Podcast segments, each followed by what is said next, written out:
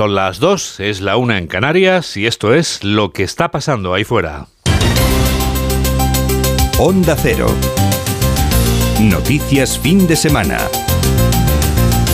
Juan Diego Guerrero. Buenas tardes a todo el mundo. 98 días para intentar dar la vuelta a la tortilla en las municipales y autonómicas o un año desde la caída de Casado por amotinamiento. El color del cristal con que se mira de Calderón de la Barca vuelve a ser decisivo. El partido que gobierna España lo ve de un color completamente distinto al color con el que lo ve el partido que aspira a gobernar España.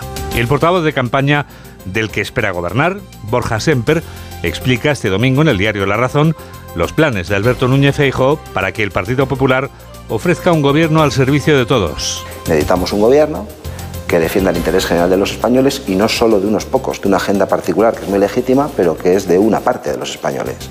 Necesitamos respuestas al conjunto de los españoles. Se acabó esta época, se debe acabar esta época en la que uno gobierna solo para los que le han votado, no para, no para todos.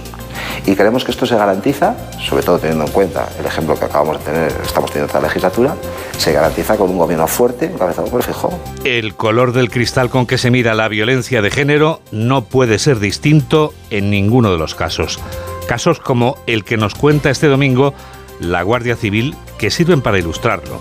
Escondido en un armario con unos guantes de látex puestos en la casa de su ex, a la que estaba esperando, agazapado, con aviesas intenciones que cualquier persona puede imaginar. Su ex iba a llegar de un momento a otro. Afortunadamente, llegó antes la Guardia Civil y evitó que pudiera aumentar la cifra de mujeres muertas a manos de sus agresores. Gema Sánchez, portavoz del Instituto Armado, nos explica lo ocurrido. El supuesto autor forzó la puerta de la vivienda de su expareja y una vez dentro se escondió en el interior del armario de la habitación del dormitorio principal, esperando a que regresara del trabajo. Los agentes lo encontraron con unos guantes de látex puestos y provisto de tijeras y cinta americana, posiblemente para perpetrar su agresión. Tuvimos conocimiento de los hechos por el aviso de una vecina debido a que había escuchado fuertes ruidos y observado cómo la puerta de la casa estaba abierta y forzada. Y al igual, si al igual que esta vecina usted quiere denunciar un caso de violencia de género o tú quieres denunciar a un individuo que te ha convertido en víctima de violencia de género, no olvides que el teléfono 016 atiende llamadas a cualquier hora del día. El 016 no deja rastro en la factura, solo tienes que recordar borrarlo del listado de llamadas. Los 98 días que faltan para la primera mitad del partido, que son las elecciones del 28 de mayo, seguirán siendo días de campaña. Hoy descansan los líderes de PSOE y PP, pero tienen quien lo sustituya. En el caso de los socialistas, Isabel Rodríguez, la ministra portavoz, defiende que el gobierno de Pedro Sánchez se ocupa de que España avance, mientras que el PP solo propone medidas para el retroceso. Según denuncia Rodríguez, el PP no recuerda la llegada de Feijó sino el motín que forzó la salida de Casado, informa José Manuel Gabriel. Isabel Rodríguez destaca en el aniversario de la llegada de Núñez Feijó a la presidencia del PP su nula aportación a la política nacional, más allá de dirigir una revuelta para normalizar la corrupción en la formación conservadora. Ha sido tan nula la aportación de Núñez Feijó a la política española que nos hablan más de que echaron a Casado que de, que, de que llegó Feijó, porque Feijó fue quien protagonizó, quien lideró ese motín del Partido Popular para tapar la corrupción. Fue él quien lo lideró y ahora se asienta plácidamente en el despacho de la séptima planta de Génova, que os recuerdo está pagado con dinero negro de esa misma corrupción que entonces querían tapar. Esa es la aportación. La ministra portavoz ha dicho que el PSOE de Pedro Sánchez es el partido de los avances económicos y sociales, de las becas y las subidas de salario mínimo y tiene frente a una derecha sin proyecto ni alternativa que solo amenaza con derogar, recortar y recurrir ante el TCE las políticas del gobierno. El coordinador general del PP y director de campaña del partido deja clara la intención de derogar la ley trans en caso de llegar al gobierno. Elías Bendodo lamenta que la ministra Irene Montero no haga mutis por el foro y vaticina unos meses en los que Pedro Sánchez tirará de populismo. Jorge Infer. Escuchamos ahora la crónica de Jorge Infer. Adelante. Pues no la vamos a escuchar de momento, pero enseguida lo vamos a solucionar, que para eso estamos.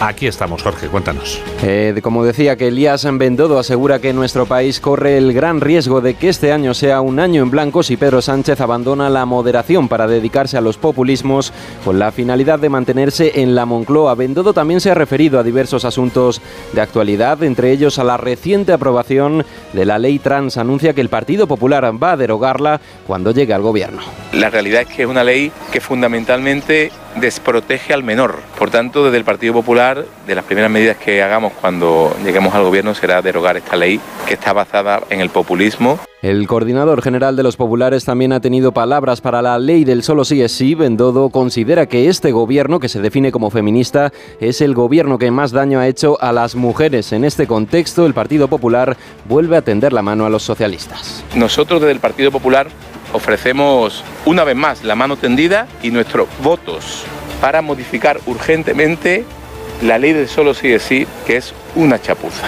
Ahora bien, ofrecemos nuestra mano tendida y nuestros votos para cambiar la ley de forma urgente, pero no para que Sánchez mercadee con Podemos y con los populistas. En este sentido, Bendodo aconseja al presidente del gobierno que reconozca el error, que pida perdón a, a las víctimas y que cese a la ministra de Igualdad, aunque matiza que la soberbia es una actitud que impide rectificar al presidente del gobierno. La reforma de esa ley, la ley del solo sí es sí, no cuenta con el acuerdo de los dos socios de gobierno porque, según denuncia Podemos, el PSOE ha decidido abandonar la mesa de diálogo con el Partido Morado, pero un ministro socialista lo desmiente este domingo en el Huffington Post. Escuchamos por este orden al portavoz parlamentario de Podemos, Pablo Echenique, y al ministro de la Presidencia, Félix Bolaños. Nosotros pensamos que esto se soluciona mediante el diálogo y el acuerdo, pero lamentablemente la ministra de Igualdad ha pedido una reunión y el PSOE no, no está queriendo sentarse a negociar. Eh, estamos en el seno del gobierno yo en primera persona lo digo, continuamente hablando, continuamente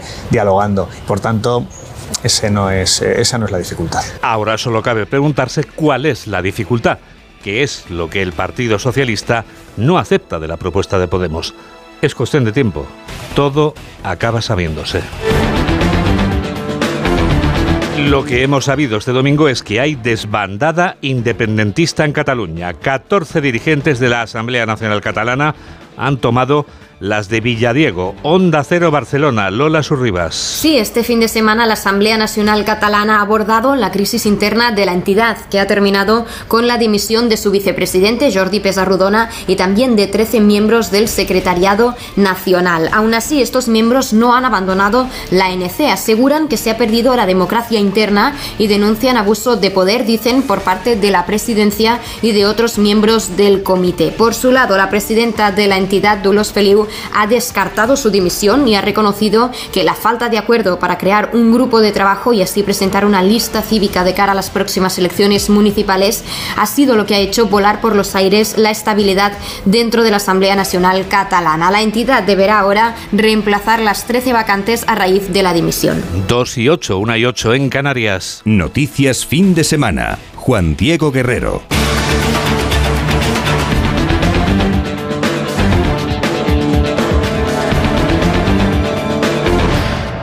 Le quedan horas. A la Madrid Fashion Week le quedan horas para echar el cierre. La Semana de la Moda de Madrid apura sus últimas horas con los últimos desfiles de los más de 40 que habrán podido ser presenciados en esta edición de número Capicúa. Marisa Menéndez. Edición número 77 que llega hoy a su fin con los desfiles de 10 diseñadores emergentes, entre ellos reparto, ganadores de la tercera edición del premio Allianz Ego 2022.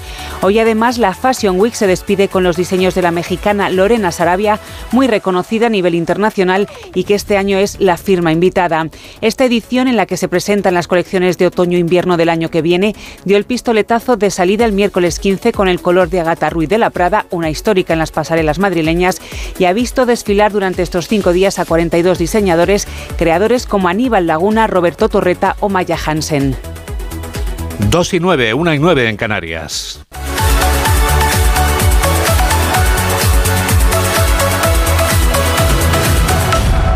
¿Qué puedes hacer cuando el amor se quema y acaba reducido a cenizas?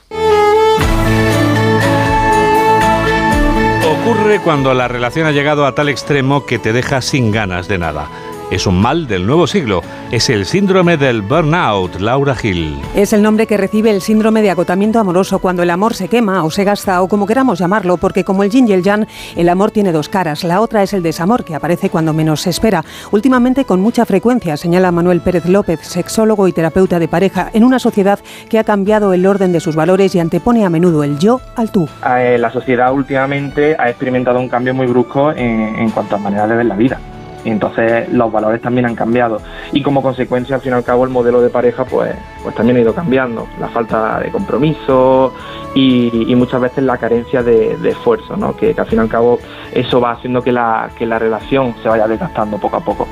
Si su amor aún tiene constantes vitales, el principal consejo del experto para reanimarlo es la comunicación, hablar de ello y algo también importante, buscar hobbies individuales que nos desintoxiquen del otro para mejorar la convivencia. Y si no, otra opción cada vez más común en nuestro país es acudir a un profesional que nos ayude a encontrar las respuestas a algunas preguntas sobre el presente y futuro de la relación. ¿Qué es lo que no está funcionando? ¿O qué es lo que se podría mejorar? Y qué, sobre todo, ¿qué puedo hacer yo para eso? ¿no? Siempre partimos de, de ese amor, de ese querer arreglar ese pequeño problema. Como terapeuta siempre se lo digo a mis pacientes, ¿no? El mirar hacia adentro, si las respuestas son negativas a esas preguntas, quizá a lo mejor la relación no, no es salvable, ¿no? Y es que si ni acudiendo al experto se reconduce, la solución entonces está clara y es poner tierra de por medio y tomar caminos separados. La búsqueda de nuevos horizontes en los que se abran otras puertas. Y frente al amor que se quema tenemos el amor que es eterno.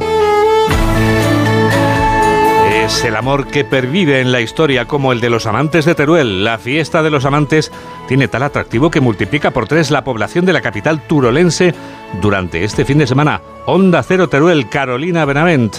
Más de un centenar de actores no profesionales y la ambientación de las calles sumergen a los miles de turistas que se acercan estos días a Teruel en el siglo XIII, llegando incluso a triplicar la población de la ciudad. Además, el buen tiempo y las ganas de fiesta después de tres años de pandemia han hecho que los turolenses vuelvan a salir a la calle con sus mejores galas medievales. Porque es una fiesta, la verdad es que muy bonita. Pues la verdad es que muy bien, porque nos juntamos los amiguetes en una jaima que tenemos y pasamos allí todo el fin de semana. Como todos los años, nos vestimos y todo eso y a ver si encontramos un hueco para poder colocarnos por ahí a tope. Después de ver cómo Diego moría de amor ayer por la noche, este mediodía será Isabel la que le dé el beso que le negó en vida poniendo el broche de oro a la historia de los amantes. Llega ya el minuto económico.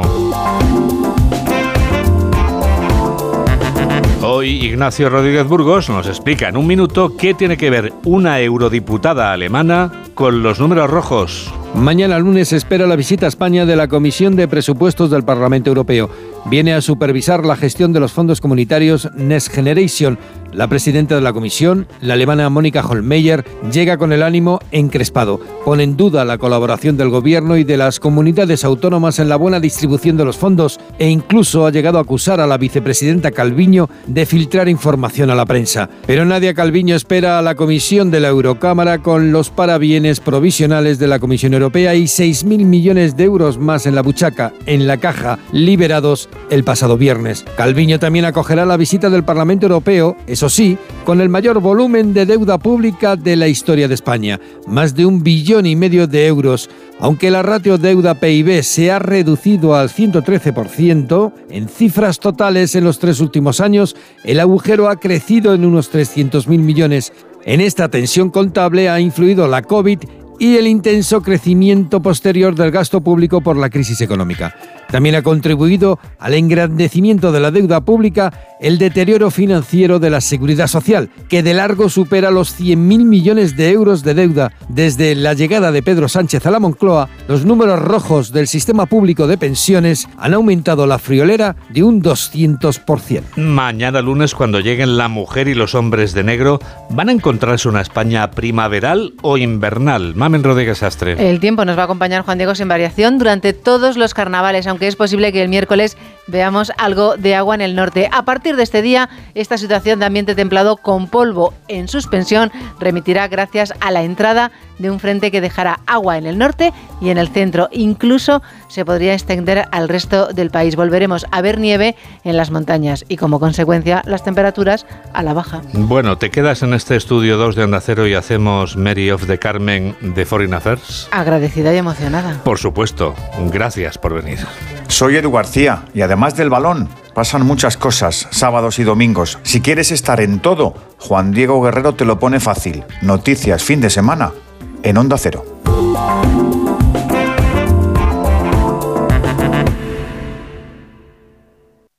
¿Sabes una cosa? Cuenta, cuenta. Cuenta 10. ¿Qué? Pues eso, que con el programa Mi BP ahorras 10 céntimos por litro en todos tus repostajes y disfrutas de muchas más ventajas cada vez que utilizas tu tarjeta Mi BP. ¡Anda! No, anda no, en coche. Ya sabes, cuenta con nosotros. Cuenta con 10 céntimos por litro. Consulta condiciones en mibp.es. Antes trabajaba como recepcionista en un restaurante de lujo y entró la mujer que cambiaría para siempre mi vida y también la de mi hermana. ¿Te gustaría ganar el triple que ahora? ¿Qué tengo que hacer para ayudarla? Tienes que seducir a mi marido. Pecado original. Estreno en televisión hoy a las 10 de la noche en Antena 3 y después El juicio es en tres semanas. Lucharé por ti hasta la muerte. Un nuevo capítulo de Secretos de Familia. Ya disponible en A3 Player Premium. ¿Y tú que vives en un chalet? ¿Qué necesitas para tu seguridad? Yo quiero que nuestra casa esté protegida, pero también me gustaría poder ver qué pasa en el jardín cuando están mis hijos en la piscina. Pues con la alarma de Securitas Direct no solo estarás protegido frente a robos, también puedes acceder a las cámaras de exterior para ver lo que pasa en el jardín y configurar avisos inteligentes. Y es que tú sabes lo que necesitas y ellos saben cómo protegerte. Llama ahora al 900-272-272 o entra en securitasdirect.es y descubre la mejor alarma para ti. Síguenos en Twitter en arroba noticias FDS. 2 y 17, 1 y 17 en Canarias. Es el momento del Foreign Affairs. Son las noticias del resto del mundo. ¿Dónde empezamos, Mamen? En Alemania, donde se acaba de clausurar la conferencia de seguridad de Múnich, Borrell insiste en su mensaje. Occidente tiene que aumentar y acelerar el apoyo militar a Ucrania. Estamos armando a Ucrania porque esta guerra es un reto para nuestra seguridad. Es un reto existencial para Europa porque Zelensky y los ucranianos se llevan un montón de aplausos y no suficiente munición. Esa es la paradoja. Necesitan menos aplausos y más armas. Zelensky aprovecha y pide misiles de largo alcance mientras el G7 amenaza con sancionar a los países que presten apoyo material para la guerra ilegal de Rusia. Alemania descarta ceder territorio ucraniano como forma de alcanzar la paz, lo ha dicho su ministro de Exteriores. La cumbre deja más noticias que nos resume nuestra corresponsal en Alemania, Paola Álvarez. Acusaciones de crímenes de guerra, planes de rearme del bloque occidental y un mensaje que se impone a todos que Ucrania necesita más apoyo y más rapidez a la hora de materializarlo. La primera conferencia de seguridad de Múnich desde el inicio de la invasión rusa se ha convertido en un cierre de filas y una suerte de cierre del círculo del cambio de era que vaticinó el canciller alemán Olaf Scholz hace un año. Esta mañana Josep Burrell aseguraba que no es que haya que militarizar Europa, pero sí prepararla para conflictos cercanos como el actual, maximizar su capacidad de respuesta, multiplicar sus capacidades de producción armamentística, también dar pasos sin precedentes como la compra conjunta de munición por parte del bloque europeo que propone Estonia y que ha apoyado hoy también públicamente el alto representante de la política europea. Rusia no ha tardado en contestar, dice Juan Diego, que no hay disposición de Occidente para la paz. Bueno, vamos a conocer, Mamen, los intentos de la diplomacia, pero vamos a ver cómo está el campo de batalla. Pues Ucrania afirma que durante las últimas horas han muerto más de un millar de militares rusos en distintos combates, mientras Rusia ataca con dureza el oeste del país. Por cierto, que según un informe de la OMS, casi un tercio de la población sufre problemas mentales. Son 10 millones de ucranianos que decidieron permanecer en su país. Cuatro presentan síntomas entre moderados y severos. Más ataques en ocasión de Siria. Pues cinco personas han muerto después de que un cohete israelí golpeara un edificio en el centro de Damasco. El ataque se produjo cerca de un complejo de seguridad cercano a instalaciones iraníes. El de Israel no es el único cohete del día. Corea del Norte sigue lanzando cohetes al mar del Japón, el segundo del fin de semana. Hoy toca misil balístico intercontinental, pero mejor que te lo cuente su periodista. El simulacro sorpresa de lanzamiento de misiles balísticos intercontinentales es una prueba real de los esfuerzos constantes de la Fuerza Nuclear Estratégica de la República Popular Democrática de Corea para convertir su capacidad de contraataque nuclear fatal contra las fuerzas hostiles en una irresistible. Pues eso, un contraataque móvil y poderoso contra fuerzas hostiles. En teoría es su respuesta a los ejercicios militares con un bombardero con capacidad nuclear por parte de sus vecinos del sur y de Estados Unidos. La hermana del líder dice que los americanos utilizan el Consejo de Seguridad de la ONU como herramienta para su atroz política hostil hacia Pyongyang. La hermana del líder no es la locutora, ¿no, mamen? No, no, escuchado. no. Bueno, No parece, pero no. Tampoco le falta. Nos vamos ahora a Taiwán, donde esta mañana se ha producido la primera visita post-pandemia de un grupo de funcionarios chinos. Lo hacen para asistir a un evento cultural en un momento de tensiones militares en el estrecho de Taiwán. Un grupo de partidarios de la independencia protestaron a su llegada. Sí, tenemos la sensación de que ellos están haciendo un trabajo de frente único. No les daremos una fiesta de despedida cuando se vayan, sino que los condenaremos y protestaremos. Así que nuestra actitud de acogida se basa en esta condición.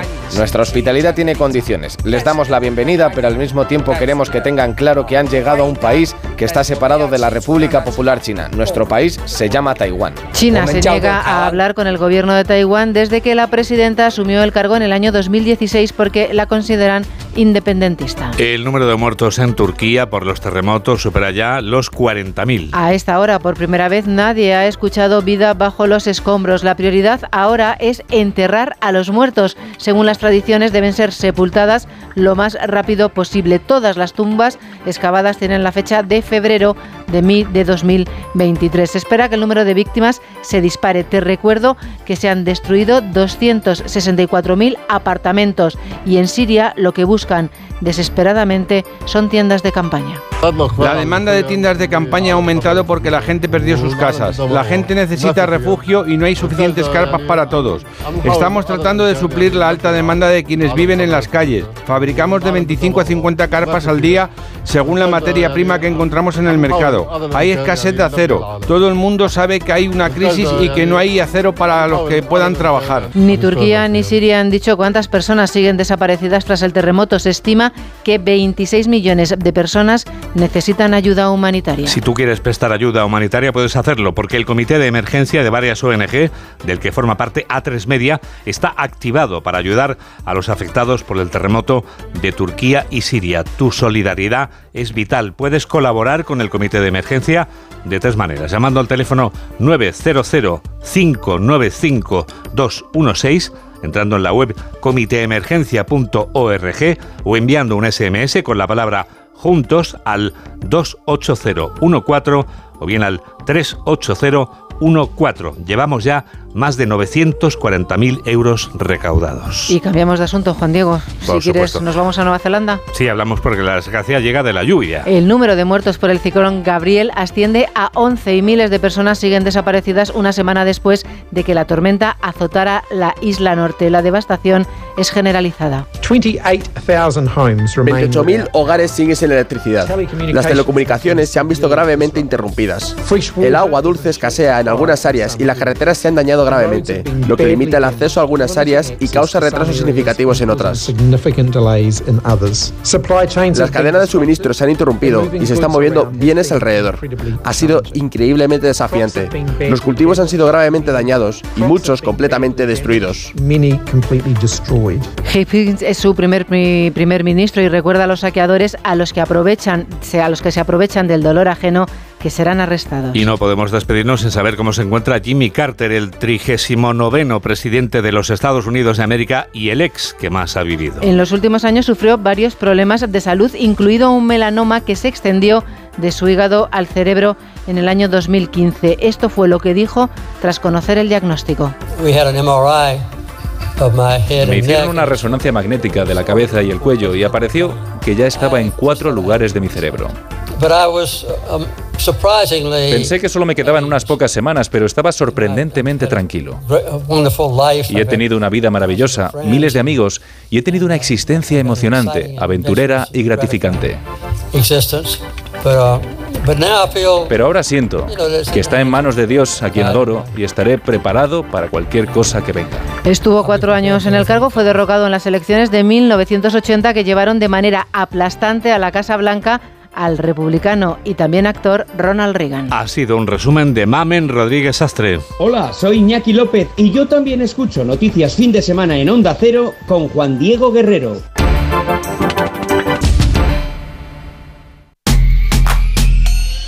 Si buscas coche sin caer en el derroche, ¿qué coche me compro.com? Rentino nuevo sin dejarlo para luego, ¿qué coche me compro.com? Usados, 100% garantizados, ¿qué coche me compro.com?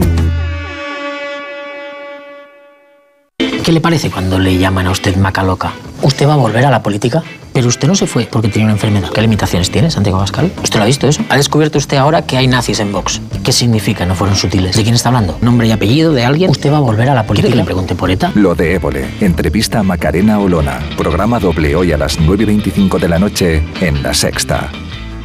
Las noticias recientes nos dan pocas alegrías. Aún así, debemos disfrutar de la vida. ¿Ansiomet te puede ayudar? Ansiomet con Crocus Atibus mantiene tu ánimo positivo. Ansiomet de Pharma OTC. Síguenos en Facebook en Noticias Fin de Semana Onda Cero. Noticias del deporte con Esther Rodríguez. La Esther. Hola Juan Diego, buenas tardes. A las 3 comienza Radio Estadio con la segunda entrega de la jornada 22 de Liga, de la que tenemos ya un partido en juego, partido de la zona baja de la tabla entre Eche y Español. Minuto 25 de la primera parte, sigue el empate a cero en el marcador. Veremos otros tres partidazos de alto voltaje, como el que el líder, el Barça, va a disputar ante el Cádiz, sabiendo que el Real Madrid está ahora a cinco puntos y para confirmar que, como dice Xavi, han podido aislarse del ruido provocado por el caso Negreira. Lo último, según publica el país, es que un directivo azulgrana ya fallecido cobraba comisiones de esos pagos al que fuera vicepresidente de los árbitros Enrique Negreira. Este Barça-Cádiz se juega a las 9, a las 4 y cuarto. El Rayo en puestos de Liga Europa se enfrenta al Sevilla, que intenta enderezar el rumbo a las seis y media. Duelo fraternal en el Metropolitano entre el Atlético de Madrid y el Athletic, en el que los que vestirán de rojo y blanco son los visitantes. Y tenemos horarios confirmados ya de la jornada 26, la del clásico. El Barça Real Madrid se va a jugar el día 19 a las 9 de la noche. Y en Badalona vamos a vivir una final de la Copa del Rey inédita e inesperada. El Mata Gigantes Unicaja, que ha dejado cabo a Barça y Real Madrid, se enfrenta al Lenovo Tenerife, que venció in extremis y por la mínima juventud para alcanzar su primera final copera y alimentar la maldición del, del anfitrión que no gana una copa desde 2002. Vuelve cuando quieras eso, Esther. ¿eh? Pues un placer, como siempre. Ahora las noticias del futuro. O sea que Laura Gil nos cuenta algunas de las noticias de la semana que viene.